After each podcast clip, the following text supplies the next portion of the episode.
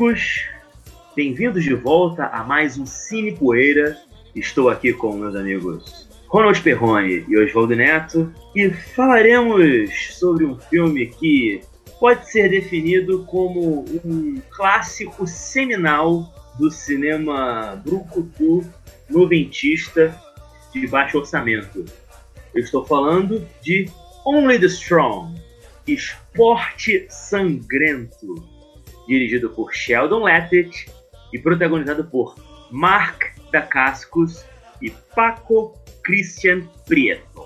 Como sempre, eu gostaria de perguntar aos meus amigos aqui. Vou começar com você, Oswaldo Neto.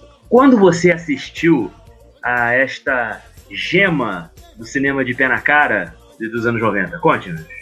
Então, hoje é um dia histórico para o Cine Poeira. Estamos aqui diante de um título né, que praticamente era pedido pelos ouvintes né, que acompanham o nosso programa. E, e, inclusive, é um filme, é um dia histórico, porque a gente está falando sobre um, um filme que ajudou e muito a popularizar a capoeira ao redor do mundo no Cine Poeira, né? Então, Cine Poeira, capoeira, então tem muito tudo a ver, né? Vamos Vamos manter, bem, esse, vamos manter esse nível aí ao longo do programa aí. Parabéns.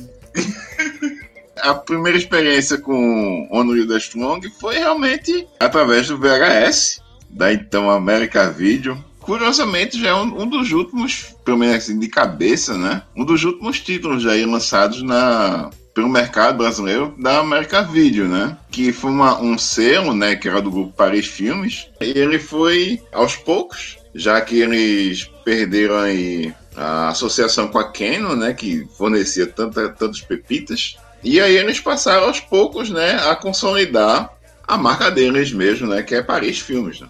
Então, o, o, pelo menos assim de cabeça, o Esporte Sangrento tem assim na, na minha memória uma, de ser uma das últimas VHS que eu vi sendo lançadas aí, com o selo América Video. E você, Ronald Perrone? Como foi a sua experiência com, com, com este filme? Conte-nos como você o conheceu.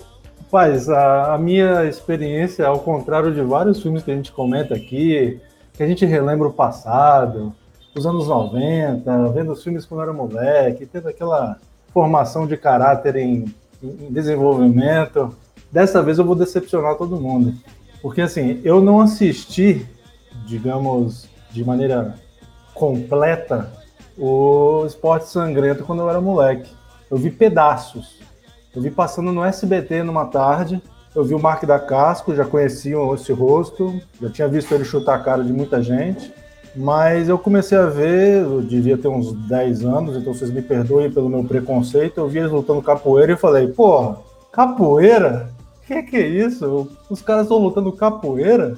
Não, não quero ver isso não. E troquei de canal e fui assistir a sessão da tarde, que devia estar passando, sei lá, Rambo 3 ou Comando para Matar, que era o que realmente me impressionava. Capoeira não me impressionava em nada, eu achava, achava uma bobagem. Eu tinha 10 anos, né? Então, me perdoem aí. E me perdoe também porque ao longo de quase 20 anos eu não, não, não, não, não tentei corrigir isso. Eu tinha algumas imagens na minha mente durante esse tempo todo, dessa, de algumas cenas só que eu vi, mas eu só fui parar realmente para assistir Esporte Sangrento agora para essa gravação. Então foi como se fosse a primeira vez do início ao fim. O meu primeiro contato oficial com o Esporte Sangrento já foi aqui agora, na, no, no auge dos meus 36 anos. Vou, vou revelar a minha idade. Beleza. É uma vergonha, mas beleza. Pô, todo mundo, todo mundo tem, tem algo a corrigir na vida, né? Não sou, não, não sou todo, o primeiro. Todo mundo tem os seus esqueletos no armário. Exato, exato. Pelo menos eu, nunca é tarde, né? Nunca é agora, tarde. Agora, eu, ó, a gente conversou muito no, no episódio do Nico como os diretores, os realizadores, o próprio Steven Seagal transformou o Aikido numa arte marcial cinematográfica, né? Como aquilo na, na, tela ficou bom. E o esporte sangrento, nessa, nessa, digamos, primeira assistida que eu dei oficial, eu percebi dessa vez que sim, a capoeira é, um, é, uma arte marcial, entre aspas, né? A gente vai falar sobre isso, a gente vai falar sobre capoeira e entender um pouco o que, que é a capoeira, né? Também na tela pode ser algo com impacto, né? Rapaz, assim, eu vi esse filme na, no SBT, nos anos 90 ainda. Eu lembrava que tinha uns moleques que eu conhecia, eles falavam que tinha um filme de capoeira, que era sinistro, esporte sangrento. Obviamente que isso atiçou a minha curiosidade. E por acaso, um dia, a emissora de Silvio Santos exibiu esta belezinha. E qual foi, né? A minha surpresa ao descobrir que existia mesmo um filme de luta americano em que o protagonista se utilizava da nossa capoeira. E umas discussões, se a gente for pensar um pouco sobre essa questão, né, de apropriação cultural, é bom deixar claro que, embora a capoeira seja uma arte marcial brasileira desenvolvida por escravos no século XVI, eu posso estar errado, por favor, se você ouvinte que for praticante de capoeira, que conhecer a história da capoeira, corrija nos comentários, né, no, seja no Instagram ou no, no Facebook. O senhor brasileiro, raríssimo, em pouquíssimas ocasiões, explorou a capoeira. Por algum motivo, você colocar um sujeito cabra-macho plantando bananeira, dando chute martelo, dando borboleta, dando todos aqueles movimentos incríveis. Só foi feito um filme por causa de americanos nos anos 90. Eu vou dizer uma coisa. Desde que os japoneses eles patentearam o Guaraná, eu não fico tão abismado com a nossa incapacidade, né, nós como nação, de cuidarmos do nosso próprio patrimônio. Você conseguiria imaginar, por exemplo, um filme de Muay Thai não feito na Tailândia? Poderia, porque os americanos chegaram primeiro também. Mas eventualmente, os tailandeses resolveram explorar isso e já exploravam no seu underground, nos anos 70, 80 ali. Mas a gente não tem nosso filme de capoeira. E Sheldon Leppich, quem diria, né, é, produtor, diretor, amigo de Jean-Claude Van Damme, que chamaria esse, esse, esse, grande, esse grande astro que não foi, que é o Mark da Cascos, para lavar nossa alma, porque de alguma forma eu gosto de pensar que, assim como Velozes e Furiosos 5, Esporte Sangrento é um filme brasileiro de coração. É. o, o, cinema brasileiro teve uma tentativa muito mais tardia, né? Com o filme Besouro, né? É, na verdade, o, o, a capoeira poderia ter virado um subgênero, né? Aqui no Brasil, de, de, de artes marciais. Mas nunca coisa, deu. Uma coisa que poderia ter virado subgênero aqui no Brasil, e até tem vários filmes, várias coisas assim interessantes, mas eu não acho que tenha assim, um conjunto assim, tão forte. Assim, não sei se, se é falta de conhecimento minha, ou se é realmente por questão de, infelizmente, nosso cinema brasileiro não ser tão valorizado quanto deveria, que é o filme de cangaço. O filme de cangaço, eu, acho, eu acredito que tinha tudo para ser um, um puta subgênero aqui no Brasil, porque o filme de cangaço, basicamente, é o nosso western, cara. Você é, pega é, o cangaceiro do Lima Barreto, é um exato. né, cara? Existem, existem vários exemplares, mas realmente nunca, nunca chegou a ser tão explorado quanto, quanto a gente gostaria que fosse, né? A capoeira também. É, no, no, Brasil, a tentativa de, de fazer filmes de artes marciais na época do auge, né, do, do, da era do kickboxer movie e tal, foi o Gaiola da Morte, né, que também não tem capoeira. Os caras tentaram imitar os filmes americanos mesmo. Paulo Zorella, lembra disso? Sim, sim. também, também marcou o VHS aqui no ali. Eu só assisti fragmentos e gostei muito que vi. Agora, uma coisa, uma coisa que me me, me deu uma, uma rasteira na época que eu era moleque. Quando eu fui parar para ver Esporte Sangrento, é, é, esse título, Esporte Sangrento, a tradução desse filme é, é muito ruim, cara. Porque a capoeira não é um esporte sangrento. Eu vi os caras lutando capoeira e, e o título Esporte Sangrento, eu falei, ah, não deixa. Tem uma, coisa, tem uma coisa muito curiosa para mim com relação ao título desse filme.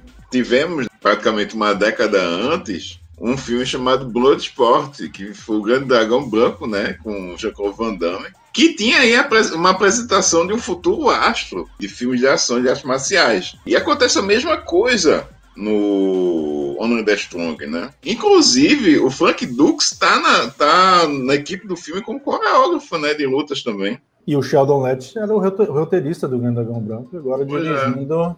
Sports, né? Então... Tá em casa. Tá em casa e a, a única coisa, uma curiosidade que eu andei lendo, mas a gente vai falar sobre isso depois, é que o, o Sheldon Letch não, não gostou muito da coreografia do Frank Dux. Pois é. E vamos falar um pouco então sobre a trama do filme? Vamos começar? Então, é, Esporte Sangrento, a gente tem o, o Mark das Cascos como protagonista, fazendo um, um sujeito chamado Luis Stevens, que ele é um ex-boina verde que estava tava em missão aqui no Brasil, né?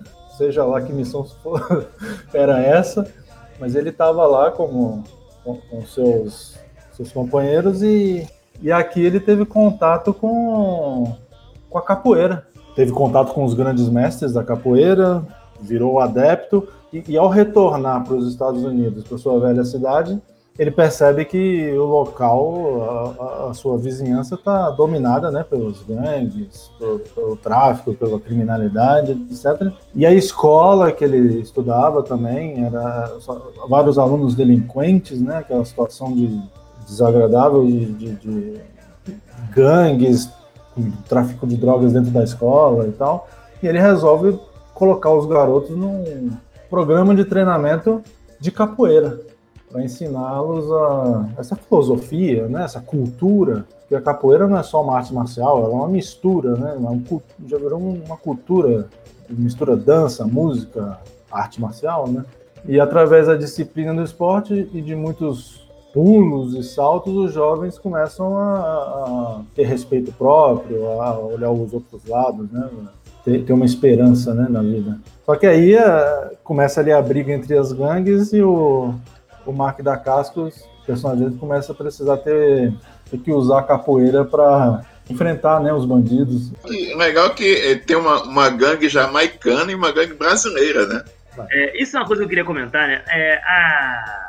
Existe uma gangue brasileira no filme, né? O personagem de Paco Christian Prieto é o. cujo Silvério. nome é. Silvério, olha só. Pelo menos eles deram o nome brasileiro, né, pro cara. Silvério poderia mesmo ser uma, uma pessoa que tem esse nome. Enfim, ele é dito que ele foi né, criado nas favelas do Rio de Janeiro, né? E o seu irmão mais novo é um dos alunos, né? Um dos alunos problemas da escola que é colocado no projeto primo. para trabalhar com primo, primo, isso, primo dele. O irmão é o outro do jamaicano.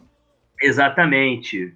É, então você tem o irmão de um líder de uma gangue dos jamaicanos e o primo da, do chefão da gangue dos brasileiros já provavelmente é, antecipando as questões que os nossos compatriotas vão fazer nos Estados Unidos. Tenho certeza que isso é o futuro da imigração brasileira. É a gangue brasileira. E aposta aí que eu tô falando, que eu tô falando, hein, gente. Vai ter gangue de brasileiro lá em nos States aí, rapaz. Você vai ter. Nós seremos os novos ticanos, rapaz, naquela porra. Escuta o que eu tô dizendo, rapaz. É o mundo pós-Trump, parceiro. Mas enfim, o que, que vocês acharam disso, de como, de como tem, tem, o Brasil uma, é usado ali no. Tem uma coisa meio, meio que o, que o mundo enxerga de algumas culturas em relação às suas artes marciais. Por exemplo, você vai ver um filme de Hong Kong, um filme dos anos 70 ali, de Shang-Chi. Todo mundo ali luta Kung Fu.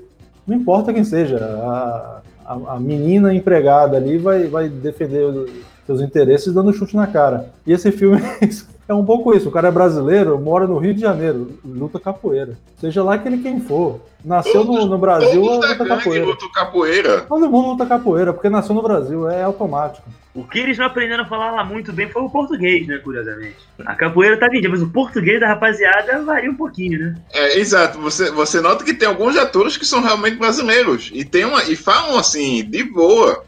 Diferente do Silvério, né? Que o Silvério volta e meio fala Where is your capoeira maestre? e toda hora, e toda hora é maestre, nunca é mestre. Não consegue, não consegue. Não consegue. Marco Christian Prieto, ele é de origem mexicana, na verdade, né? Isso. Isso. E, inclusive, ah, também já trabalhou em outro, em outro filme de Sheldon Letters. Ele lutou contra é. Van Damme em Leão Branco, lutou sem lei, na cena Isso. na piscina. E assim, é, é outro filme que a gente tem aqui no programa. Eu, uma, coisa, uma coisa que eu faço quando assisto os, os filmes aqui por Poeira, né? Uma coisa que eu já fazia, né? Eu, eu gosto muito de, de reparar é, duração, da duração do filme, né? Para onde é que o filme está levando a gente. Você vê que realmente o filme leva o seu tempinho para desenvolver os personagens, apresentar os alunos e tal. E o Silvério vai aparecer quase 40 minutos de filme, ou seja, quase na metade do filme. E a presença dele no filme dá um levante que é maravilhoso. O, o, cara, o cara tá. O, não, é, não é pra menos que, que esse personagem é um dos vilões mais queridos do, dos anos 90, porque sabe, é aquele virão over exagerado que você adora odiar. E o cara tá muito bem no papel. Você acha que ele está na categoria tipo Blanca, por exemplo, do Street Fighter tá pra gente? É uma caracterização tenebrosa, mas querida pelo público brasileiro? é bem por aí. É bem mas, aí. Uma coisa que cabe ser dita também desse filme é que ele é um filme, né, que ele tava indo naquela moda daquele cinema que tava rolando ali na, na primeira metade dos anos 90, né, que eram histórias que se passavam em histórias, escolas públicas norte-americanas, você tinha os alunos problemas e vem um professor ou um diretor, ou sei lá quem for, né, e bota um pouco de ordem no local e, e ensina disciplina pros mais rebeldes, né, ou seja, esse filme, ele é o Mentes Perigosas com capoeira. Quem que vocês acham que se daria melhor numa roda de capoeira? A personagem da Michelle Pfeiffer ou o próprio da Cascos? Quem que vocês apostariam? Eu, eu apostaria, eu apostaria, na verdade, no James Belushi, no Diretor Contra Todos, que é o filme que eu mais gosto dessa linha. eu, eu apostaria em Nicolas Cage, nesse caso. Caramba, eu não precisei nem entrar com o Nicolas Cage dessa vez. E vamos falar um pouquinho. É, eu tava lendo, bom, tava lendo, não tava vendo, né? O podcast do lá do, do, do nosso nosso amigo, né? Nosso parceiro, né? Nosso parça. Parça, Scott Edkins, né? Grande amigo. Um abraço aí pra você, Scott Edkins tá ouvindo a gente, com certeza, né? Grande ouvinte, grande amigo aqui do programa, né? E, ele entrevistou uns meses atrás o Marco da Casca, ele chegou a, conversar um pouquinho sobre o, o esporte sangrento, né? Ele foi um dos destaques ali na, na entrevista. E ele comentou que a capoeira para ele veio assim, na adolescência, quando ele treinava indo lá com o pai, com a mãe dele, chegaram a. Algum aluno do pai dele sabia capoeira e chegou a fazer uma demonstração para ele. E ele ficou louco na época, ele já tinha uns 17 anos de idade, assim, achou aquilo incrível e tal, nossa, né? Pirou a cabeça dele. Mas acabou que foi aquilo, né? Teve aquele rapaz e seguiu a vida, seguiu praticando, né? O estilo né, do, do pai dele e tal, né, da mãe. E nessa época, assim, nos anos 90, ele tava num período que ele tava meio desanimadão, assim, segundo ele, as coisas estavam meio paradas na vida dele. E um amigo dele resolveu levar ele pra academia do mestre Amém Santo, que é um brasileiro, baiano, que virou professor de capoeira lá nos Estados Unidos, né? Entrou no lugar, viu aquela música, viu o pessoal sorrindo e tal. Ele já abriu um sorrisão, tipo, na hora, assim. Ele já pisou ali e falou, cara, gostei disso aqui. E começou, né, a trabalhar com os caras, ele tal, fazer as aulas.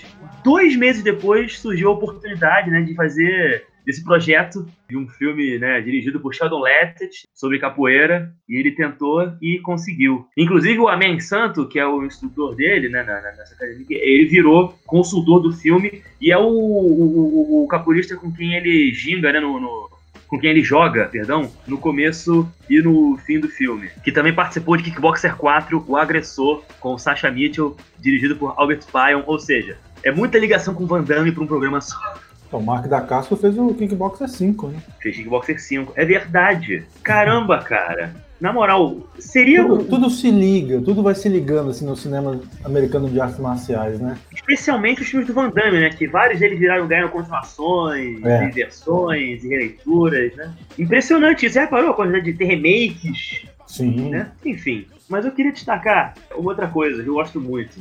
Inclusive, eu resolvi batizar aqui a sala do chat, né? Com isso. Zum, zum, zum, capoeira mata um. A trilha sonora desse filme provavelmente ajudou a dar um levante nas músicas né, tradicionais de capoeira, né? Tem inclusive versões de rap, né? Tem uma trilha sonora toda especial, né? Que faz esses cruzamentos. O que, que vocês acham, assim, disso? Da trilha sonora do filme? Ela, ela tem uma grande presença no filme, né? Inclusive, é, você fala do o cara que faz os remixes, né? Que é o tal Donovan, né? Que, que é aquele tipo de moleque que você vê nesse filme de, de escola que vive com um rádio assim, um estéreo no ombro, né? O boombox, né? Me, me, admira, me admira que o personagem não tenha sido interpretado por um ator negro, que geralmente era ator negro que fazia esse tipo de papel. Mas é um filme multicultural, Oswaldo. A capoeira é apresentada por um havaiano, sabe? Você tem uma gangue de brasileiros com jamaicanos ali. É um filme, é um filme global, globalista. Então, é isso que eu tô falando. Tirar o typecasting, entendeu? Botar o, o, o brancano americano pra ser o cara do rádio. É, é, uma quebra de expectativa. Mas a trilha sonora do filme é legal e, e eu não lembrava que, ele, que, eles usavam tanto assim a, a, música típica mesmo, né? Porque poderiam ter pegado qualquer coisa e, e, e imitado, sei lá, feito uma versão mais americanizada só para ficar mais palatável, mas não, eles usaram as coisas é. reais, né, originais. Isso é muito tipo, legal. Paranoê, Paranoê, Paraná. É. Por aí vai. Quebra, chileba, quebra. Não, desculpa, conta como Silvério. Queba, chileba, queba. Queba, chileba, queba. Essa cena é maravilhosa. Quando o cara começa a cantar isso e vai, abre uma roda de capoeira e ele dá uma cambalhota ali. É na Aliás, cena, é na cena da, da, da, quadra de basquete, né? Essa mesmo, que ele vai buscar lá é, é sensacional, porque é, desde o início do filme a gente vê o Mark da Casco lutando, ensinando. Lutando não, né? Jogando, como você falou. E eu acho que é a primeira cena que realmente ele precisa. Não, não, tem uma anterior na escola que ele, que ele utiliza, mas até então, dá, aparentemente, ele é um cara foda, né? Que não, não, vai, não vai perder para qualquer um. E aí chega o personagem do vilão ali, e ele revela que ele também luta capoeira. E, e o duelo dos dois é muito bom. E ele arrebenta com o Marco da Casa, de um jeito que você fala assim: porra, temos um vilão aí temos um vilão aí. A, a ser derrotado aí, não vai ser fácil. Uma curiosidade, vocês assistiram o filme Throwdown, de editor? Não, esse eu nunca vi. Não? Você viu, Oswaldo? Ah, não. 2003, eu acho. Não vi. Pô, cara, que pena. Porque vendo assim agora falando com vocês aqui, essa coisa da música, porque o filme não tem karatecas, não tem kickboxers, não tem boxeadores. Quem luta no filme é capoeirista. É como se naquela área ali nos Estados Unidos ali, né, a capoeira fosse, né, a escola, né, como se fosse assim, tipo filme de Kung Fu, né? Tem as escolas de Kung Fu, né? É quase como se fosse, né, um, né, um mundo marcial, né? É, da, da, da, capoeira, né? A gangue que domina ali é brasileira, né? Então é. a capoeira tá presente. É óbvio, né? Claro, óbvio, né? Claro. É óbvio. Brasileiro, Brasileiros lutam capoeiras uh, no instalado dele. E assim, é porque no, no Showdown é, a questão é o judô, né? Porque o judô é uma coisa meio que. Sabe aquela coisa daquele mundo marcial lá dos filmes de Kung Fu e tal, né? Em que você tem aquelas, aqueles mestres e tal, que né, você, né? O Junitor ele mistura um pouco isso aqui com o judô. Aí você tem figuras que você não imagina lutando judô que lutam judô ali no filme, sabe? E existe essa coisa, e tem um, um desafio lá com o mestre do protagonista com um cara que é um malvadão fodão do judô. Eu fico pensando se Junitor né, que é um cinéfilo antenado, não teria pego um pouco de esporte sangrento para apimentar né, um pouco né, do seu, do, do, do, as suas ideias, né? Essa sua. Né, eu ia dizer que é nessa sua obra-prima, na verdade, é nessa, que é uma de suas obras-primas, obras-primas ali, né? Porra, eu, ó, eu, eu, sou muito fã do John eu vi quase tudo dele e esse eu não vi. Para esse ser uma das obras-primas dele, é porque o negócio é bom mesmo, né? Esse é aquele tipo de filme que a gente se enquadra como o filme do Jonitor, que não se enquadra como porra nenhuma. Tipo, o Running Karma. Esse é o meu favorito dele. Esse talvez também seja o meu favorito. Mas, assim, é, a ah. competição é perigosa. Mas, esse, mas, mas, então, o Johnny To é, deve, ah, ser, o... deve ser fã do Sheldon Letch, não? Eu fiquei, eu fiquei falando... Seria Sheldon Letch todos os anos 90? o Johnny To dos anos 90 era o Johnny To dos anos 90, pô. É verdade. Agora deve ter trocado ali uma. Eu, eu, lembro, né? eu lembro de, na época, cara, tá assistindo coisas tipo é, Full Time Killer, Exinados tal. Aí eu dou de cara com um filme feito em esperro, cara. Que negócio foda, velho. Fica assim, caralho, que diretor. É porque o Johnny não faz só esse tipo de filme, né? E assim, eu, pelo menos, tenho um lado do cinema de To. Eu tô entrando no cinema de To agora, do nada, né? Mas tudo bem. Acontece, lado... é, o é. Cine Poeira, cara. O Cine Poeira, o Cine Poeira é isso. Essa parcela, bagunça organizada. Tem uma parcela do cinema do To que eu nunca me aventurei. São aquelas comédias românticas bonitinhas que ele faz para arrecadar grana para fazer os filmes de, de crime dele, de ação e tal. É, esse lado eu não fui, mas dizem que é muito bom, tem muita coisa boa. Não sei se vocês viram algum, eu nunca vi nada. Ainda não vi nenhuma dessa, nessa pegada, não, mas eu pretendo, tô.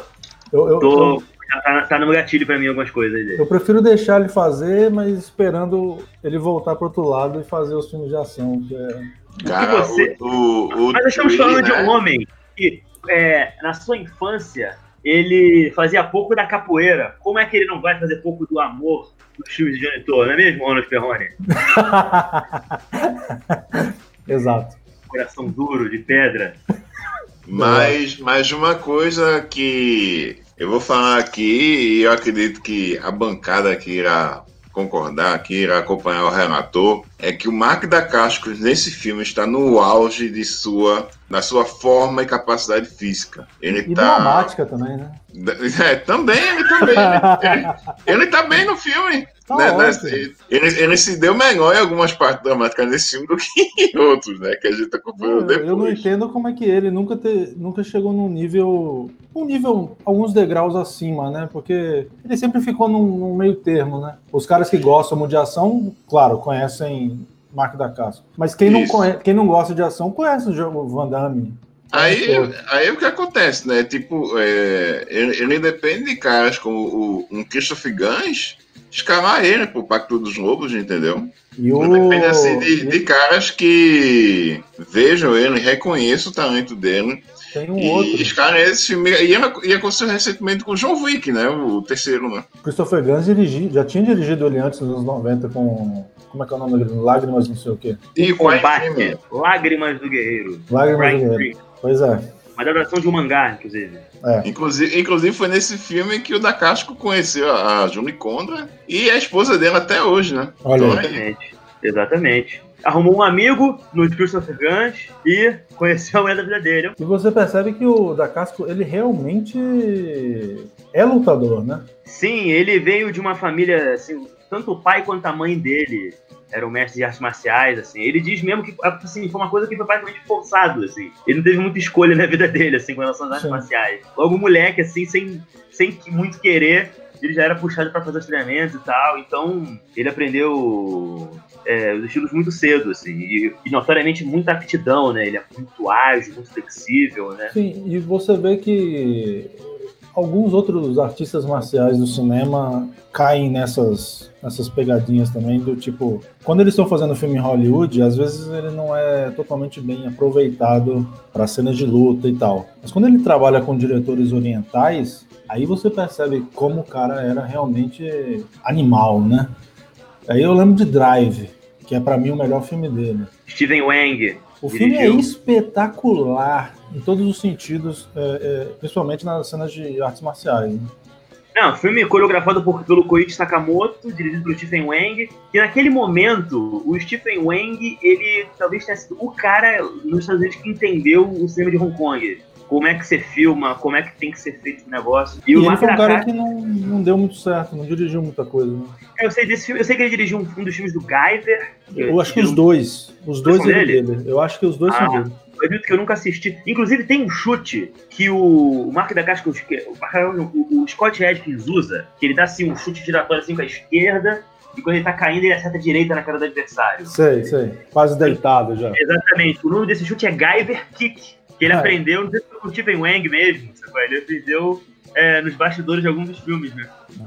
que foi criado por esse filme. Pois é, o Isaac Florentine, também que nos anos 90 você já tinha alguma coisa, você teve o, é, aquele filme dele com Gary Daniels, que é fantástico.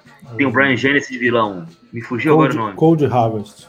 Cold Harvest, filmaralhaço, meio Mad Max, meio cinemão de Kung Fu. Ele, é, fora de Hong Kong e fora da China, eram os dois ali que- que sabiam como fazer.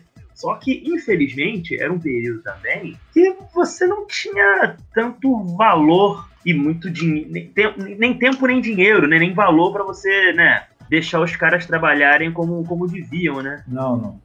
Era muito difícil. É, então, quando você tinha um filme da PM Entertainment, que de alguma forma, hoje em dia, a coreografia, muitos deles ah, envelheceu um bocado, o estilo dos caras de filmar uma cena de luta, se você for comparar com algumas outras produções de baixo orçamento da época, a PM Entertainment era Van Damme, era Steven Seagal, assim, em comparação, entende?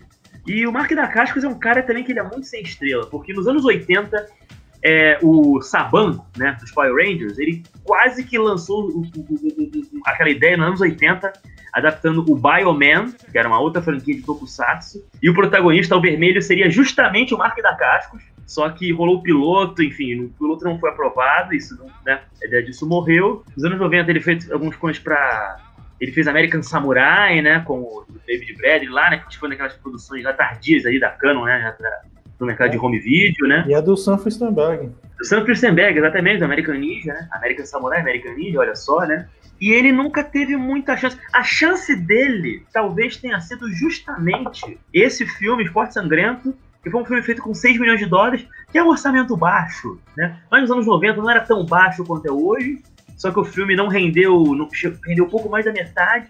O filme foi espinafrado pela crítica, né? Inclusive, eu tô aqui com a Wikipedia aberta, eu tenho aqui o comentário de Roger Ebert. Escolheu bem, né, a pessoa para fazer o comentário. Pô, o grande, né? O grande, olha, saudoso Roger Ebert, ele comentou aqui, deixa eu achar, deu o filme uma em quatro estrelas, dizendo que a mensagem que um filme como Esporte Sangrento, construindo é, os seus subtons é, fascistas no título, né? É, é quase cruel em sua estupidez e inocência. É quase um alívio que poucas pessoas na audiência para um tipo, desse, para um tipo de filme desses irá se lembrar que o filme teve uma mensagem ou não. Se você, caro ouvinte, não está familiarizado em Roger Ebert, Roger Ebert foi um dos críticos americanos de cinema mais famosos que tiveram, assim, foi importante mesmo, assim. Ele tem grandes textos, etc. Mas, assim, você tem a certeza de uma coisa. Se ele espinafra um filme, assiste que deve ser um clássico. É batata.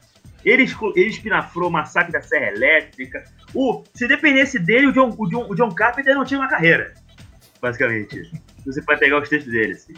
É só, só pra vocês terem noção, né? O tipo de pessoa que né, comenta sobre esse filme. É, é aquele tipo de crítico, podemos chamar de elitista, né? Ou, ou melhor, vulgo crítico brioche. Mas para defender um pouco o lado dele, eu acho que ele tem bons textos de alguns filmes. Né? Se for você ler. Eu concordo, eu concordo. É, ele tem Godard, esposa e tal. Mas assim, já foi pra essa vibe nossa aqui do cinema poeira, meu irmão. É melhor de esquece. O é. que ele falou, isso não importa. Não importa. É, raramente a gente vai concordar com ele. Botou um peitinho no filme, botou uma morte ali e já, já, já começa a chiar. Já começa a ficar reclamando. E uma coisa que me vê aqui agora a, a lembrança, né? Que o, o One the Strong, na Esporte Sangrento, assim, é um filme perfeito para molecada adolescente, porque o filme, ele, em momento algum, ele é tão violento, né? A violência dele é bem reduzida. Tanto é que é um filme que passava em, em, no cinema em casa. O filme é não, não, é nenhum demérito falar isso. O filme é simplesmente um entretenimento light, entendeu? É, é um filme que a única a função, a única função social dele é divertir, pô. Engraçado como, como você vê, as pessoas subestimam o poder do cinema. A gente tá aqui falando hoje de um filme que fez muitas pessoas a fazerem capoeira. E, e não somente a ter aulas e tudo Eu mais. Não. É, não, obviamente não. Mas Gente que ah, é. ficou e fez carreira. Gente que virou capoeirista por conta desse filme. É, e você vê que é um filme assim, que ele, ele, ele é todo desenvolvido em cima de fórmulas. Fórmulas que a gente já, antes de ver o filme, a gente já conhece todo, todo assim, já sabe o que vai acontecer assim que começa o filme. Então, é. assim, ele tem seu público específico. Ele sabe exatamente com quem que ele está dialogando. Então, meu, eu não sei nem porque com o Roger Ebert vai, vai perder tempo com um filme desse, não é pra ele. É pra ele, claro. É um filme pra pessoas Rapaz. de gosto refinado, pessoas que sabem Gosto apreciar. refinado, gosto refinado. Eu não tinha gosto refinado nos, nos 10 anos, hoje eu tenho. Rapaz, eu nunca tive é. gosto refinado na minha vida. Ah, gosto refinado é pra quem assistia Van Damme, Dolph Lundgren. É, é, é, eu assisti Massacre no Bairro Japonês umas 10 vezes no único fim de semana, eu acho. Eu tinha uns 10 anos. Cabe dizer que, aliás, Mark da Casca chegou a trabalhar com o Mark Lester em A Base.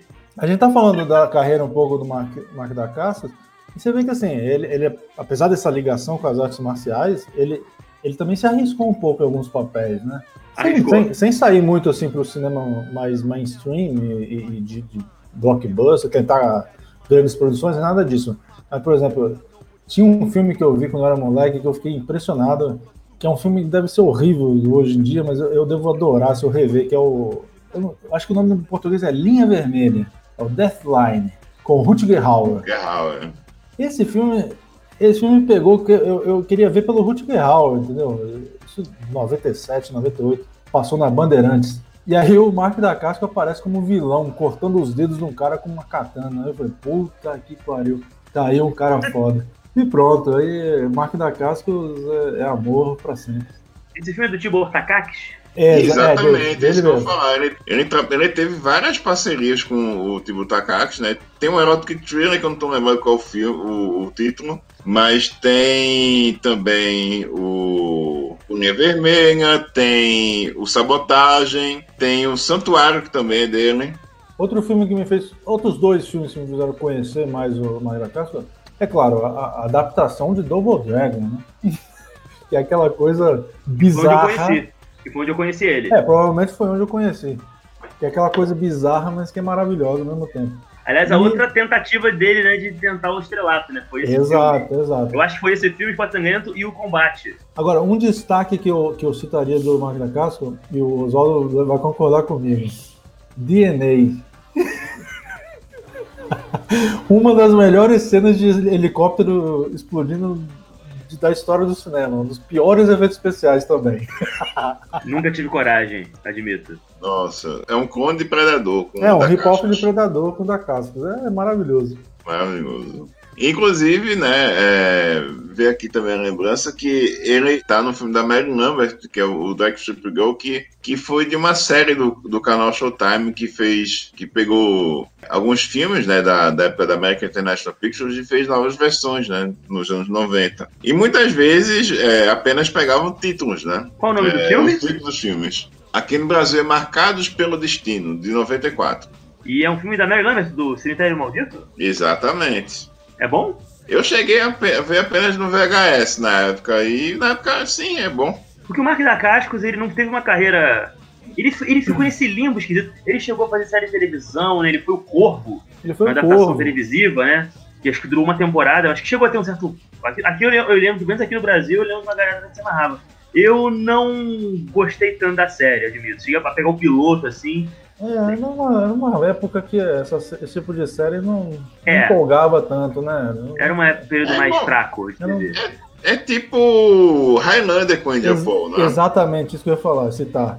Era aquelas séries assim, que pegavam sucessos de, de ação, de thrillers, e faziam umas séries assim que era conversaiada, o pessoal não fazia porra nenhuma. Era episódio, episódio de uma trama chata, aquela coisa burocrática, só pra existir a série. Aí de repente uma lutinha ali, não tinha graça nenhuma. É. O, o Highlander, pelo menos, teve a distinção de ter o Christopher Lambert no piloto, né? É, pois é. Mas o da Casco ele chegou a fazer filme em Hong Kong, né? Depois, já nos anos 2000. China Sim, tem, Force. tem, tem o filme do Stanley Tong, né? Que é Fúria em Xangai, acho, aqui no Brasil. Esse filme é muito divertido. É, ele, é. mais uma vez, ele é o vilão do filme. E o parceiro dele é o Cúnio. E um personagem chamado Cúnio também. Muito criativo. Esse é um filme que seria uma obra-prima se o roteirista não tivesse decidido trabalhar tão. Porque os protagonistas são horrorosos. Era, era na época em que o Aaron Kwok não conseguia atuar por nada nesse mundo, embora ele esteja vendo a cena de luta. Ele é horroroso em todos os momentos que envolvem ele tentando dar porrada em alguém. É, é- é muito bizarro, assim, porque você tá tentando focar o público internacional, né? Então você tem muita cena com o Dakasco, você tem uma cena irada do Dakasco trocando umas porradas com o Ken Lo, que é o cara que luta com o Jack Chan no final do Drunken Master 2. Que é uma cena curta, mas muito boa entre os dois. Você tem o Cúlio, que no final, a luta final é entre os terroristas contra o Cúlio. Eu não entendi nada. Sabe, o que, que esse pessoal andou fazendo na, na, produção desse filme, parceiro? O que, que vocês pensavam? Pois é. E depois ele acabou fazendo um- uma incursão no cinema europeu, né? Com o Pacto dos Lobos, ele citou. Mas depois, assim, foi ladeira abaixo, né? O Magna Carta passou muito tempo aí só no cinema de ação direct to vídeo. Só quem realmente vai atrás que vê as coisas dele, que ele fez nesse período. Ele chegou a, a- a ser o vilão no filme do Jet Li, no começo dos anos 2000 ali, acho que é o Contra o Tempo, que era um filme do Jet Li junto com o DMX, que é uma porcaria, de passagem, um filme horroroso daquele diretor lá com o nome que eu não consigo pronunciar, que dirigiu o Romeo Tem Que Morrer, que eu acho que, enfim, não gosto dos filmes desse cara. Batkoviak, né? Isso. Grande cinematógrafo, também vários filmes importantíssimos. Não É. bota esse filme de filme, pelo amor de Deus. Inclusive, o próximo filme do. Um filme que o, o Ed que vai fazer agora de vilão, ele vai ser o diretor. Enfim, O, o rei de corrupção é legal, né? É isso que eu ia falar. Ele tem algumas coisas, né? Não, Rede de corrupção é bom, cara. Isso- O rei de cara- corrupção é bom, cara. É porque o ouvinte não pode ver a cara do Luiz nesse momento, mas rede de corrupção é massa, cara. Al- alguém, alguém, alguém, tira, alguém tira uma foto, por favor. Pô, rede de corrupção é maneiro. Eu acho que você tem alguma coisa contra o Steven Seagal, não tô entendendo. mais ou menos. Você deu duas estrelas pra Nico, cara. Nico é ruim, gente. Nico é ruim. Me perdoem. Nico é ruim. Ele tem coisas bem legais, tem coisas bem legais. Mas a maioria não é. Não, não, acho que a maioria é. Pois é. Assista então DNA E os filmes do Seagal pós 98, ouvinte. Pode ir, pode ir que eu garanto. Mas tem que ter um gosto refinado. Inclusive, nesse momento que o Ronald comentou, né, nessa fase mais, mais hardcore, né, mais underground aí do, do Da Casco no, no Deck do Vídeo, né, do Metal Gear 2000 para cá, ele foi o, o último, a última experiência na Terra, né, no, no, da Zion. Da Zion. O AM Omega, a, a, a versão da Zion para Eu Sou a Lenda. Exato. Pô, o Mark da Cascas é um sujeito que realmente é muito sem estrela, tadinho. É muito inexplicável, assim, não ter conseguido mais coisa nessa vida. Tremendo performance, um cara de boa aparência. Você percebe que ele teve uma, uma boa aceitação a aparecer no, no John Wick 3, né? O pessoal Claro. fica feliz de vê-lo ali. Sim, mas é isso, né? O, é, é porque o John Wick 3 é um filme feito de uma galera que, assim como o da Cascos, veio do cinema de ação de baixo orçamento. É, então, eu acho, eu acho assim. Eu acho que foi, pô, trocou porrada com o Daniel Bernard no Grande Galvão 3, né? Participou de vários filmes desse tipo. Então ele conhece é, de muitos anos várias desses, né, dessas figuras. Então, Mas eu acho que o que importa, né, cara? Porque ele, ele dialoga com o público dele. né? Tipo, a, a chance que ele teria de se transformar um astro mais robusto já foi, já não vai ser mais, já era e tal. Então ele tem que continuar fazendo suas aparições, fazendo seus filminhos de baixo orçamento ali, ali aqui e ali, e agradar o- esse tipo de público, né, meu? E é. é isso aí, eu gosto Cara. do da Cascos e. No mesmo ano do Batalha dos Mortos, né, o AM Omega, ele foi vilão também em, em filme de comédia do Cedric Entertainer. Operação Limpeza. me amarro Pô. nele. Me amarro no Cedric. Eu acho ele engraçadíssimo. Não pire ver esse filme dele, não. Veja o stand-up do cara, a participação dele em filme. O cara acha que o cara é um hilário, mas não dá pra se fazer, não. Não é não é risco. E ele também fez. é, ali- aliás, esse programa virou um programa do Da Castro, né? É, eu amo o Marco da Castro, esse programa. exato, exato. O, o Esporte Sangrento, o que, que é isso mesmo? Virou coadjuvante. Né? É um, programa, é um programa que virou a nossa declaração de amor a esse ícone. Exatamente. Marco da Caixa. Acho que é nada mais justo também, né? Ele também interpretou. No, vocês lembram que teve uma, uma, uma websérie do Mortal Kombat do YouTube? Sim, Na segunda temporada ele interpretou o Kung Lao. Maravilha. Episódios ali. Perfeito. É pena que, infelizmente, ainda não, não vai estar no filme novo, né? Como Kung Lao, como nada, né? Pena. Mas Ele chegou a dirigir um filme, não foi? O Show- Showdown em Manila? É dele? É dele? Que é dele, e é um meio que um, uma tentativa de fazer uns mercenários aí do, do baixo orçamento, trazendo alguns, algumas figuras interessantes também, belo. como o Casper Dien, o Matias Ruiz. Ou seja, é uma tentativa de fazer aquele cinema sem vergonha que era filmado nas Filipinas a toque de caixa, né? Pra, ale- pra alegar pessoas como nós, né? Cynthia Roth, Hot, Roth, Hot, Hot Hot. Cynthia Hot Hot. Roth, Roth, corta, Bom, corta. mas, mas vamos, mas vamos voltar aqui Ó, ao. ao Capoeira Maestre. É, Tem o Dom The Dragon Wilson também e a Cynthia Roth Rock. Hot Rock, vou te ensinar. É Você coloca a língua entre os dentes. Hot Roth Rock. Rock. É, bom, voltando ao, ao- ao esporte sangrento aqui, é, outro destaque do filme né, é o- a presença do nosso saudoso Geoffrey Lewis, né? Que também tinha trabalhado com o Sheldon Levitt no, no Duplo Impacto, não é mesmo? Ele é o, o tio do, do lado do- de, um, de um dos Van Dammes, né? que é o pai do tipo mais filho da puta que existe, que chega depois de 30 anos de idade, então, parceiro. É, não sou seu tio, você é irmão gêmeo, vai ser assassinado, vê uma de patina pra você vingar ele. Valeu, pega a pistola aqui, vambora, foda-se. E além dele ter nos dado esse papel incrível, e várias outras performances em filmes como 10 Minutos para Morrer, né, etc., ele também ajudou a trazer ao mundo Juliette Lewis, né, que eu sempre serei grato a Geoffrey Lewis por ter feito sexo com sua esposa e gerado esta mulher.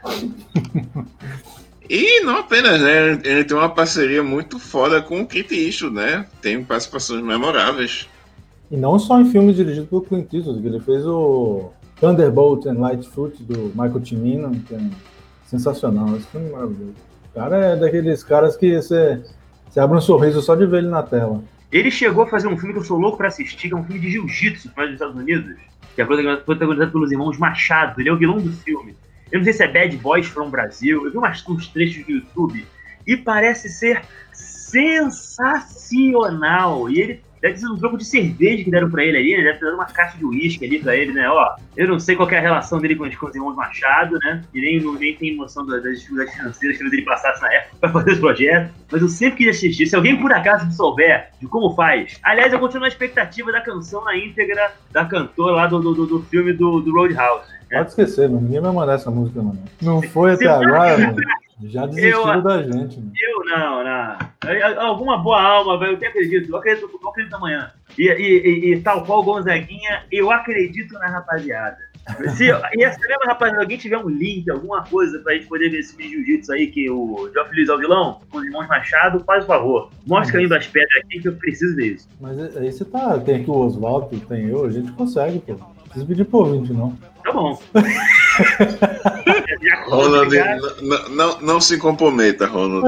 Um negócio, pode ser um negócio que ficou lá no limbo lá de Los Angeles e tal. O filme nem foi finalizado nem nada. Rapaz, mas, mas então, mas se nem eu e o você que é bem provável. Mas se nem eu nem você conseguimos. Ah, porque esse filme nunca foi lançado? Foi, foi. Então. Eu, eu lembro que eu li uma resenha dele no, no extinto Kung Fu Cinema, né? Não, porque, porque se nem eu nem o Oswaldo conseguir achar esse filme, ninguém mais consegue. Não vai ter ouvinte aí que vai conseguir. Pois é, vou mandar um e-mail pros irmãos Machado, pro João Machado, ele se apieda de mim. Sacanagem. Diga-se passagem, João Machado que fez Kickboxer 4 também, assim como a Man Santo que está neste filme. E diz uma Luiz, Luiz, o filme tem direção e roteiro de Liu Fong. Pô, a gente comentou isso no, no episódio do Low Blow, não? o, o episódio Low você Blow. tá, você tá falando do filme. Brazilian Brawl. Ou seja, agora esse filme ele, ele deixou de ser apenas uma vontade. Ele passou a ser agora uma obsessão na minha vida. Eu acabei de arrumar um novo objetivo, uma nova razão pra viver Não, e pra me manter lá. na cinefilia. Não, é pra calma lá. Calma lá, No, você. no momento em que estamos E já- gravando, eu já tô invadindo aqui a- os recantos na internet pra ir atrás. Calma lá. E, Ah, e e Geoffrey Lewis tem, tem crédito no roteiro também, a história do filme também. Geoff Lewis? Não me acredito. Pronto, já achei. Já achei pra você. Mentira. Verdade. Ao vivo, ao vivo. Quem sabe faz ao vivo. Eu tô me sentindo aquele, eu tô me sentindo aquele meme da, da escala de Johansson, qual é? Aquela, aquela carinha ab- abrindo a boca assim, né? Já achei pra você, cara. Caraca, quem tem amigos tem tudo, rapaz. Quem tem amigos tem um tesouro. Já dizia Terence Hill e Bud Spencer, rapaz. E outra, o, Obrigado, vocês. o, di- o diretor de fotografia é Frank Harris. Eu vou ter um troço. Vamos, vamos. Já, Vai já vai, já vai Vamos- entrar direto na lista do, de pauta. Vai entrar na lista dessa temporada do Cine Poeira. Olha só, hein? Resolvendo aqui, hein? Resolvendo aqui. Aqui a gente, a gente cumpre o. Vai ter É. Frank Harris e Lil Fong junto de novo, sim. Ah, tô, fiquei até. Pô, tá aqui com. Nossa, preciso de um cigarro Vamos, agora. vamos, encer- vamos encerrar o episódio, já, já deu. Eu não sei nem o que, que eu Ah, falo. Pô, não, se- não se falou, não se falou do interesse romântico, né? Desse Travis, né?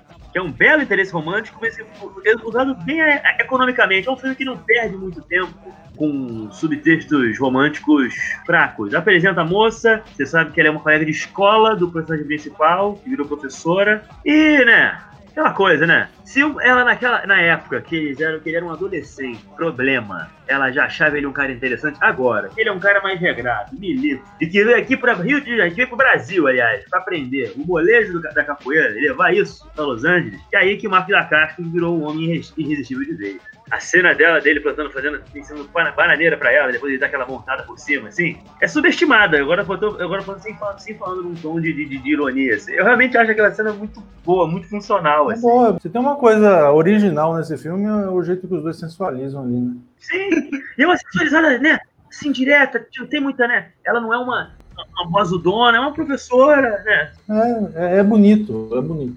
Bonito. Enfim, o filme corta na hora da sarração mais pesada, né? Porque, afinal de contas, né? Afinal de contas, é um filme pra ensinar o jovem na importância da disciplina, né? É um filme pro jovem, é um filme pro jovem. O Schwarzenegger. É, vamos, vamos sair agora um pouco do cinema de luta e vamos falar dessa coisa do cinema de jovens adolescentes problemáticos e a crise do ensino público norte-americano nos anos 90, 80, etc e tal. O que, que vocês preferem? Esporte sangrento, os substitutos, mentes perigosas, um diretor acima de todos, Contra todos. contra todos, é um diretor contra todos. É, o substituto. esse talvez seja meu favorito, hein? Esse é um petardo. É, né, né, nessa seara aí, o, o, o substituto é um dos bons, né? Pô, é um dos bons? Eu diria que é um dos maiores filmes da história. é espetacular. Feito pra mim, assim, um presente pra mim. Alguém pensou um filme pra me agradar, só pode dizer. Quando eu vi aquele filme, pensei, irmão, alguém, Não, alguém, alguém sabia que eu ia ver esse filme um dia e fez pra mim, cara. Não Isso é legal mesmo. E teve continuações com o Trent Williams, né? Eu preciso conferir, eu preciso conferir. Que já não, já, já perde um pouco a essência da, da escola. O, o segundo ainda tem, mas. Ah, é? Terceiro e quarto que eu me lembro nem tem manual de escola. Ah, mas ele substitui o quê, então? O, o quarto é uma escola militar. Ah, não, tem que substituir um professor. O barato da história é esse. É, não, mas eu gosto muito de um diretor contra todos. James Belushi, Luiz Luiz Gossett Jr. E o cara, não, assim, não tem, ele não é um policial, ele não é um, um professor, um, agente disfarçado ali para descobrir drogas entre os alunos. Ele é um professor de verdade, fudido na vida e, e- e resolve encarar ali a bandidagem. E aí as cenas de luta são boas, né? E ele arruma um sidekick ali, que é o, o Luiz Gossett Jr. Eu, eu, eu acho divertido esse filme, é muito bom. Eu tinha um que eu vi uma vez na Bandeirantes, que era um cara que era um milico e tal, lutou na guerra. Ele volta para os Estados Unidos, eu acho que ele ganha. Ele, ele vai trabalhar como professor numa escola problema. Em algum momento ele vê que, né, os bons modos não vão levar a nada. Então ele começa a usar os karatê dele ali pra bater no- no- nos vendedores de droga da escola e tal, botar a ordem na casa. Mas eu não. Assim, ele não era nenhum desses astros famosos, sabe? Do cinema de, de, de porrada B dos anos 90. Pelo menos É eu o não lembro. esporte sangrento, tô falando do esporte sangrento. Não, não é. Curiosamente, né? Mas esse é, é na escola, ele bate o cara na escola, do da escola mesmo. sabe? O esporte sangrento, na verdade, tem uma coisa que é bonita, de você, Tem. né? É, é, ressocializar o jovem, dar pra ele, né? Uma motivação. Sim, você tem lá o sim. personagem do Richard Coca, o, o Orlando, que, aliás, tanto na versão original com o seu português macarrônico, quanto na versão dublada da SBT, o texto dele é maravilhoso. Aquele maluco, ele interpretou um cholo brasileiro. É um cholo brasileiro, incrível. Inclusive, né, na- na cena em que os bandidos, né, pegam o, o personagem do da Cascos, né, dão, dão um sarrafo nele, jamaicano, né, que é o Jeffrey Ansuganta, que é uma outra figuraça desse, desse cinema é, B dos anos 90. Fala, Não, o, filmes. A o- cara do Bob Marley. Sil- o, Sil- o Silvério que é vivo. Ele leva, né? Aí levam lá para entregar ao, ao Silvério. E nisso os alunos, né, se reúnem para impedir que isso aconteça. E o, o choro brasileiro, né, chega pro grupo de alunos e fala: um bocado de veado. É muito bom. E, e, leva, e um tabefe. Eu- É um filme bonito, cara. É um filme bonito. É um filme bonito. Ele ressocializa o jovem, ensina capoeira, os moleques pô, começam a sorrir, melhora na escola, sabe qual é? Enfim, é um filme brasileiro, na sua essência, porque o Brasil é, é a história, é isso, é esses malucos. Pô, quantos gente aqui no Brasil não tem projeto de arte marcial, né, de ensinar jiu-jitsu, karatê, muay thai, enfim, e ajuda, né? Eu lembro que no Rio de Janeiro você tinha a usina de campeões, né, caras do, os lutadores como Pedro Riso e tal mantinham, né, pra ajudar, né, os jovens e tal. O cara, o, o Sheldon Letts trouxe essa ideia para um filme de pancadaria. Essa É, questão, né? de Ele Socialização, fez, né? ele fez um. Você pode ver que a trama é meio western também, né? O cara que volta Sim. pra cidade e, e resolver problemas e tenta consertar. né? Aí mete o lado social. Aí mete o que poderia ter sido um filme do Van Damme, mas com, É. com, com, com Kung Fu, Karatê, sei lá, kickbox. Cara, cara. Mas por um acaso é a capoeira. Aliás, a cena dele, lá do Adacasco, quando ele mete, quando ele decide ir pra guerra, que ele mete aquela roupinha dele de exército lá, aquela roupa camuflada, vai pra uma garagem lá, que culmina Porra. com ele enfrentando o chefão da, da, da, da fase, por assim dizer, que é um sujeito lá que tá todo coberto lá com uma armadura lá com um maçarico, né? É uma, é, uma, é, uma, é uma participação especial do Exterminador, né? Robert Ginty, né? Essa, essa cena é muito boa, essa cena é muito boa. É, é- é- é isso que é legal. É, é aquilo, é aquela visão que eu não tive quando eu era moleque. Eu achei que ia ser só os caras jogando ali, capoeira. É, não vão acertar ninguém, vão só brincar de capoeira. Mas não, o filme se renova, tem cenas de ação, assim, que, com cenários diferentes. tá Nossa, na quadra, tem, tá na, na garagem, depois Nossa, aquela tem- tem perseguição final. tem uma cena que ficou interessante que custou 10 reais. Que é ele com, com aqueles lençóis branco ali que estão lá no, no varal. É uma cena. Negócio totalmente simples, mas funciona ali. Sim, naquela sim, coisa, o é. bandido ali procurando ele e se perdendo em aos lençóis, né? Perfeito. Quem, quem vem primeiro? Fuga, fuga para Odessa ou Esporte Sangrento? Esporte Sangrento. E... olha aí, olha aí. Tem a teoria de que os irmãos Kickboxer originou os Donos da Noite e agora, sei não, hein?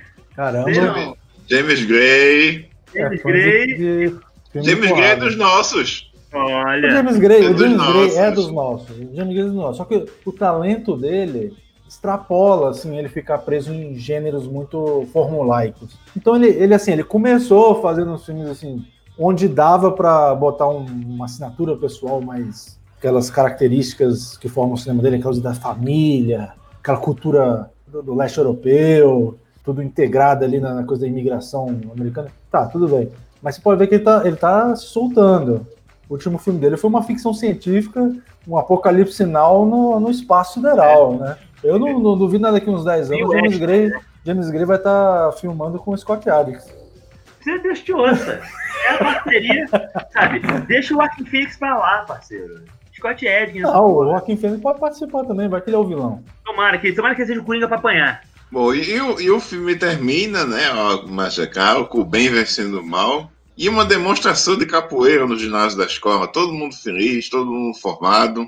Os Jaun do Marco da Casca é, são tão bons que, inclusive, nenhum, nenhum pegou prova final, né? Todo mundo passou direto pro média, não teve repetição. Quem consegue fazer uma borboleta, quem consegue fazer uma borboleta, um, um beija-flor aí, não, não precisa ficar fazendo prova ACT, caralho. É óbvio, porra. Aprender a dar um, um martelo bem aplicado de capoeira é uma habilidade muito mais importante. Quem é que ia se meter a vez? Quem é que não vai deixar? Que, que faculdade vai impedir quem vai de entrar agora? Tudo que eles sabem. V vamos, vamos para a cotação. vamos para a cotação. Olha, eu vou falar, eu quero começar então a cotação. Eu admito que quando eu revi na ocasião, acho que eu tava meio cansado, eu dei 3,5, porque eu tava vendo o filme como um filme. como uma produção cinematográfica, né? Que tem lá realmente, né? Seus problemas ali, o momento de, de roteiro ali, essas coisas assim, né? Não é um filme com, a, com, as arestas tão bem aparadas assim, né? Mas acho que a nota do meu coração é 5. A nota do meu coração é 5. Se, eu for, se eu for tentar pensar como um crítico sério, 3,5. Se eu fosse for pensar como Roger Ebert. Se eu for pensar como Roger Ebert, aí eu vou dar menos 2, né? O Roger Ebert era assim, eu só, né? Não, é então esse tipo de pessoa. Não. Pense como você mesmo. Pois é. Siga seu coração. Meu coração, ó, 3,5 se eu vou pensar seriamente no filme. E 5 estrelas porque, né? É Mark da Cascos usando capoeira. Eu gosto muito do, do filme, foi uma, foi uma ótima diversão. Mas eu não acho ele tão bom assim a ponto de eu dar 3,5 pra ele, não. Vai dar menos de 3,5? Eu dou, eu dou 3 estrelas. Eu acho que o 3 estrelas tá muito bom pra ele. Nossa. Assim, é uma, é uma obra-prima? Não. É um filme absolutamente imperdível, algo que você não pode deixar de ver também, não. E assim, é, a história, ele é muito formulaico, né? Ele não tem, não tem nada assim de, de mais no desenvolvimento dele. E ele, ele prende atenção, né? É um filme que faz tudo direitinho. Até os atores jovens não atrapalham, né? Geralmente o, a molecada é chata, né? Sim. Nesse filme nem tanto. E. Eu gosto do Orlando, eu gosto do Orlando. Defendo Orlando. E tem, e, e claro, né, tem aí o Jeffrey Lynch dando o ar de sua graça, né? Sempre tendo aquela participação. Ele realmente tá ali no papel que é para ser o, o, o, ator veterano, né? Para dar uma moralzinha aí pro, pro filme, né? Que é um, um, um tipo de, de, de, papel constante dos filmes que a gente vê aqui pelo Poeira. Eu mais eu dou um, um três estrelas, eu acho que o filme funciona, né? Ele merece o respeito e a consideração aí de, de todos. É um, filme, é... é um filme divertido. É um filme que você assiste assim para se divertir um bocado. Ele não, não tem nenhuma profundidade, não tem um. A, a, aquele, aquele nível a mais que você percebe, sei lá, não. Calma, é a minha opinião, é a minha opinião. Você vai negar a abordagem de Paulo Freire usada por Barco da Casco para trazer os meninos para capoeira? Não, calma, calma. Ele é um filme dentro da seara do cinema de artes marciais, do cinema de artes marciais dos anos 90. Ele é um filme comum tem bom personagem, diverte, tem boas cenas de luta e tal. A diferença, o que torna ele único, é o lance da capoeira, principalmente para nós brasileiros. Agora, eu não tive, eu não tive relação afetiva com esse filme quando moleque, então isso pode ter atrapalhado um pouco. Eu estou vendo ele com os olhos já Já, De velho. de velho, já, já, que já viu de tudo quase, de, de- em termos de cinema de artes marciais. Já, desde os anos 70, filmes de Kung Fu, de Hong Kong, até o cinema atual de, de John Wick, sei lá. Então, assim, você percebe que é um filme bem feito, um bom, bom trabalho, passa, passa, passa aquilo que ele promete, né? Entrega o que promete. É um filme de luta, tem coisa social e tal, mas é um filme rápido e rasteiro ali que você feito para se divertir. Eu daria três estrelas por isso, mas eu vou dar três e meia por esse fator cultural brasileiro que é a capoeira, que é algo que acaba gerando um certo fascínio pra gente, né?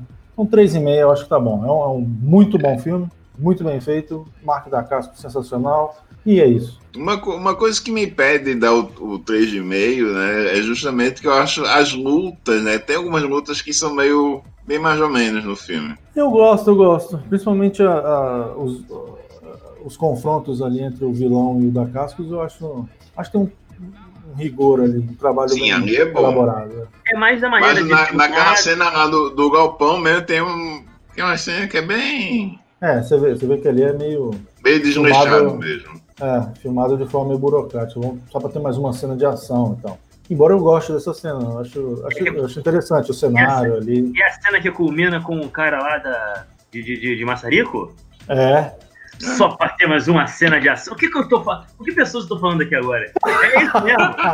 É isso mesmo?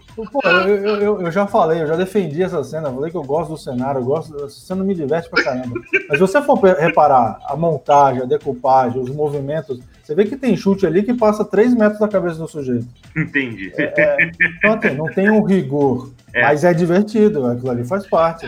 Não, é- não é tão bem realizada quanto a cena lá da escola, né? A primeira cena da escola é bem, bem- bem boa. Então, Os confrontos é, um a um ali são, são mais são melhores coreografados e tal, mais Isso. elaborados. É, essa daí você percebe assim, ah, vamos tem que botar o filme para movimentar e fi- filmar essa cena. Eu adoro, mas você percebe que não é, não tem aquele, aquela excelência, né? Também não, o filme desse não tem uma excelência também nada, né? É um muito bom. é muito bom. 3,5 para mim tá bom. Isso é, Tá bom, tá bom. 3,5 tá ótimo. Esse aí Pô, tá bom, que coisa. Notoriamente, eu voto vencido aqui, né? Apenas eu que vejo, né? Mas a verdade é essa, assim, esse de fato é um filme muito. Vendo o filme também, eu não. Eu, eu, eu pude perceber, ficou mais evidente pra mim uma série de, de, de falhas dele, assim, mas. Eu acho que se eu tivesse tido a experiência de ver quando era moleque, Sim, sim, sim. sim. crescido com aquela lembrança daquela aquela coisa que a gente Não, tem totalmente. em vários filmes, Cara, Totalmente, verdade. talvez eu tive- tivesse um apego maior. É verdade, é verdade. eu tive, eu tive, e isso não me impede. É, mas, mas vai de cada um, né, também, né? É, Às vezes a- essa memória afetiva, a nostalgia que o Luiz não gosta muito, mas eu às é vezes também, gosto. também eu acho que Não também- gosto, mas fico, né? Por exemplo, esse É, pois é, uma, acontece. uma coisa-. É, um- uma, coisa, uma coisa que, digamos assim, que complica-se pro lado do, desse filme é que na época os filmes de Hong Kong estavam sendo desovados no mercado de vídeo, né? Total. Com a explosão de John Woo tudo mais. Mas né? eu vou te dizer uma coisa. Foi, foi foda. Não. Não, não, somente é, por home video, mas também a sessão kickboxing, né? Não, isso é verdade, Oswaldo. É, E eu eu coisas muito mais interessantes. E aí a gente faz uma comparação inevitável, inclusive naquela época. Não, não, sim. Naquela época eu lembro quando saiu o Arrebentando em Nova York, do Jack Chan. Foi quando eu comecei a, a me ligar mais nisso. E o Jack Chan foi o responsável pra, por me tirar do cinema americano de pancadaria que eu tanto amava nesse momento, assim. Ver um filme do Jalal Merri se tornou uma coisa, sabe, tortuosa pra mim em algum momento da vida. Hoje em dia eu consigo me divertir horrores, mas ficou muito mais evidente, assim, as falhas de um filme do Don Wilson e tal. Demorou, demorei alguns anos pra voltar a curtir, sabe? Esse, esse tipo de cinema. Mas eu vou dizer uma coisa, isso, isso é uma coisa que eu, eu, eu boto, é, admito, o, o, o Esporte Sangrento assim, em alta consideração, porque realmente, se você for comparar com qualquer, qualquer filme de Hong Kong aí, tem cenas de luta melhores que esse filme. Porém, dentro da seara do cinema de ação e baixo orçamento americano dos anos 90, ele é um dos melhores que tem, assim, em termos de. Seja de coreografia, por mais que, né, essa, essa insatisfação né, do, do Sheldon Levitt, né, contra o do Frank Dukes. O Amém Santo lá, enfim, da Caixa que ajudaram também ali, eles fizeram um trabalho bacana. As lutas são bem melhores do que um monte de coisa que saía. Vamos pensar, por exemplo, compara esse filme com American Street Fighter, por exemplo, de Gary Daniels. Não, é tá louco, mas é também. Sabe? Pois é, mas Não, você assim- tá eu dizer? Talos of the Eagle, não, Garras de Águia, do, do, do Jaume Henrique com Billy Bang. Ah, aí, eu prefiro, eu prefiro Talos of, of Eagle. Não, você prefere o Garras de Baitola. Não, não, eu gosto do filme. Agora, é assim, é o seguinte. É. O, mas, é, mas é o que é, eu, é, eu, eu comentei e o Ronald é, sacou. Realmente, nas cenas do mano a mano, né, um, um cara contra o outro, são melhores. Quando tem cena que são mais gente lutando assim, é que a coisa fica mais desleixada. É, e assim, o próprio filme acaba caindo, caindo no nível pela própria ambição dele. Você vê que não é um filme com intenção de ser uma coisa grandiosa mesmo. Você dá cinco estrelas pra uma coisa muito, uma relação muito pessoal com o filme. Sim. Que, que não, não é a intenção do filme. O filme não, não queria ter cinco estrelas em um jornal. Mentira, Ele, não. ele queria ser um filme eficiente pra molecada treinar capoeira, cara. Só isso. E ele, É, é um, ele acertou em cheio. O filme É um acertou em cheio. é um filme, é um cinema. filme, é um filme que tá cagando se o Roger Ebert dá uma estrela pra ele. Exato, exato. E prefere que, que Roger Ebert dê realmente uma estrela. Entendeu? Então, assim, como um filme de luta pra molecada, ele é cinco estrelas. Como um cinema, três e meia tá ótimo, Sim. porque ele é eficiente, ele é um filme eficiente nesse sentido, Ok, muito bem feito e beleza pura, chuchu beleza e eu aceito. Eu Legal. aceito. Tá, tá feliz, Luiz? Tô feliz. convenceu? Convenci. Bom, muito obrigado. Vamos fazer um top 5 Mark da Casca? Rapaz, isso vai ser muito difícil a mim, que tem muitos anos que eu não vejo. E tem algum. O Santuário, por exemplo, DNA. Ah, mas não- aí, mas aí é, o problema é seu, né? Ah, Sua- Você tem que ter suas responsabilidades aí com o cinema poeira. olha só que. É assim que você falou com a sua mãe, seu sem vergonha. Vamos lá. Tô aqui no Letterboxd pra me ajudar. Isso, eu também tô. Eu também não vi. quase- Tem muita coisa que eu não vi ainda. Rapaz, Não eu não, precisa vi ser nem, na Jo- hora. eu não vi nem John Wick 3 ainda. Ah, aí você tá tudo errado. Você tá erradíssimo. Não precisa ser na ordem. Cita aí os seus cinco favoritos, assim. Bom, o favorito mesmo é o Drive, acho que vai ser de todo mundo, né? É um filmaralhaço mesmo. Esse fica colocar em primeiro, esse primeiro é primeiro lugar. Segundo aqui eu vou colocar o Esporte Sangrento. Em terceiro, eu vou colocar. Tem tempo que eu não vejo, mas eu gostava muito do A Base, Desafiando o Perigo, do Mark Lester. Eu achava esse filme muito, muito bacana, eficiente. Eu gostava também do. Ah, bicho. É meio Guilty Pleasure e tal, né? Mas o Double Dragon. Eu, é, eu acho um filme muito divertido, assim. Com todos os problemas que o filme tem, não são tão poucos assim, né? Cabe de destacar, mas é um filme que, se você perdoar os defeitos dele, né? Você consegue tirar bastante diversão. Bom, tem, que- tem que ser ele como protagonista? Não, não. Ah, então eu vou colocar o Quarto dos Lobos, do Christopher Gunn, que eu aqui é um filmaço. Horror, com ação, coreografia do Philip Koch, né, que foi o- um dos Venoms, né? Agora não lembro qual, qual dos Venoms que ele era. O Ochoy, ele é o ceguinho no Crippled Avengers, né? Pra quem viu esse, esse filmaralhaço do Chang-Chi também. Enfrentou Choi Yun-Fai e Tony Leung em Fervura Máxima, enfim, como é foda. Vou, obviamente, em primeiro lugar, vou de Drive. Drive é. Porra, foda, foda. O, o Drive é o verdadeiro clássico com o Marco da Casca dos anos 90, não é. Drive, Drive é um exemplo do que o, o- o- do que a gente estava tentando falar do, do esporte sangrento. Esse que consegue transcender um nível a mais. Seja por um roteiro, seja por uma, uma mensagem, seja por um personagem. Ali é pela ação. Pela ação. A ação do, do Drive é espetacular. Isso. Mas pode continuar, desculpa. Se- segundo lugar, o Pacto dos Lobos. Terceiro. Terceiro eu vou colocar Esporte Sangrento. Né? Eu acho que é um filme que realmente foi responsável por, por apresentar o da Cascos ao mundo, né? Porque o, o que ele fez nos filmes anteriores, é, infelizmente, não foi tão digno de nota, né? Foi um filme que realmente deu uma oportunidade ao da Cascos. E, como falei, ele está no auge da sua forma física e, e como artista marcial nesse filme, ele tá fantástico. Em quarto lugar, eu vou colocar. Vou colocar o Kickboxer 5, eu acho muito divertido. Né? É uma.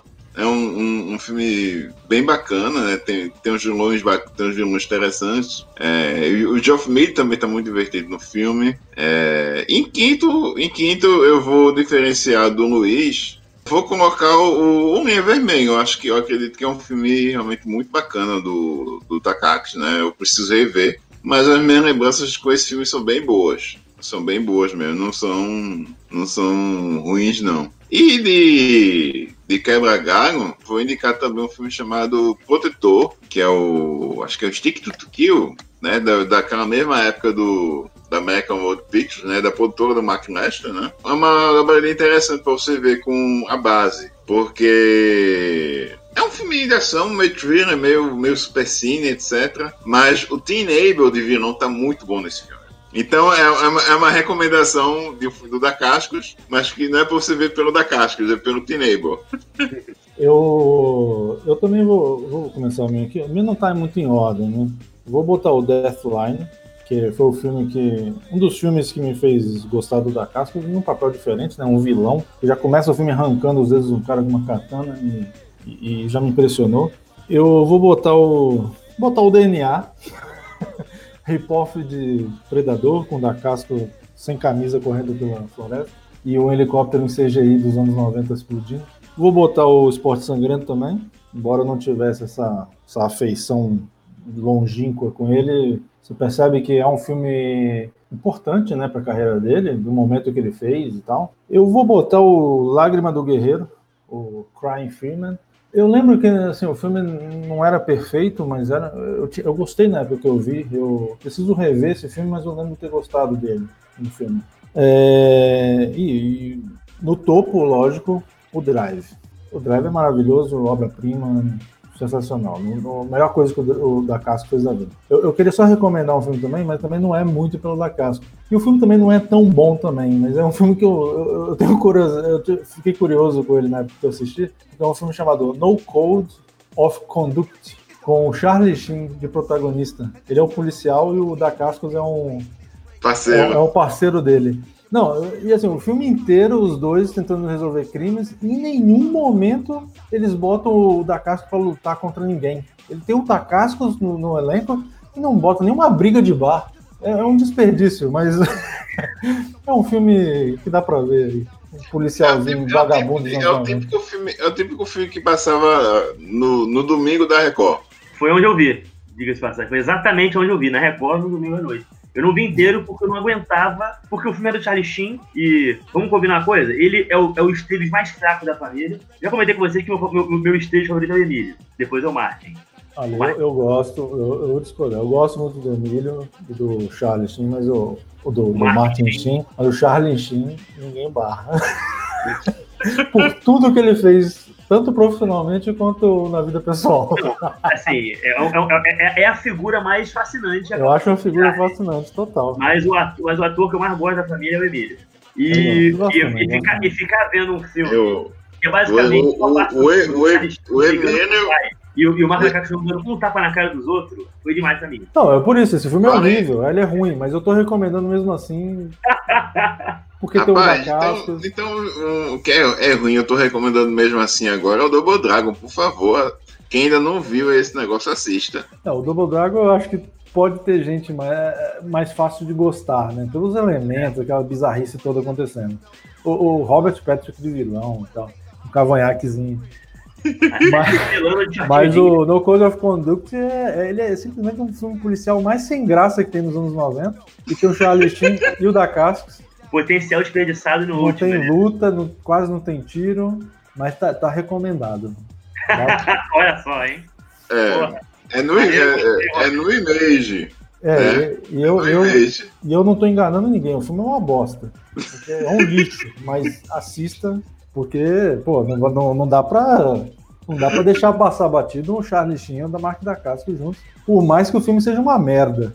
E o Martin Sheen também tá no filme, né? Martin Sheen tá no filme. E tem e aquele é outro. Tem aquele outro e o filme é dirigido pelo Black Michaels, detalhe. Jesus de Nazaré. Sério? Do Poison? Cantor do Poison? É. Pô, cara, ele como diretor de cinema é um grande roqueiro do, do, dos anos 80 aí, velho. É um grande gravador de disco de farofa, cara. Que puta merda.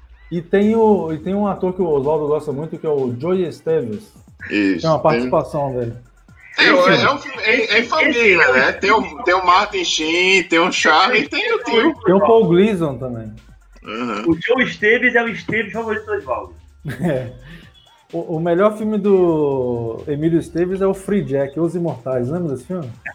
Eu nunca eu vi esse pedaço dele na Globo quando era moleque, assim, eu nunca mais vi. A gente precisa falar um dia desse filme e do diretor desse filme, o Geoffrey Murphy. É.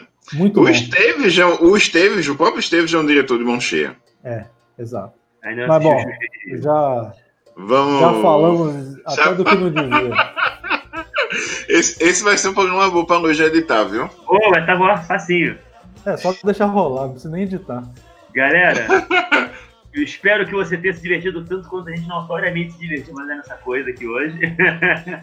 é, não deixe de acompanhar a gente nas nossas redes sociais, a gente tá no Instagram, no, a gente tá no arroba Cinepoeira, a gente tá no Facebook, estamos no Anchor, estamos no Spotify, estamos em vários agregadores de podcast. Estamos na sua casa na sua casa, né? No seu celular.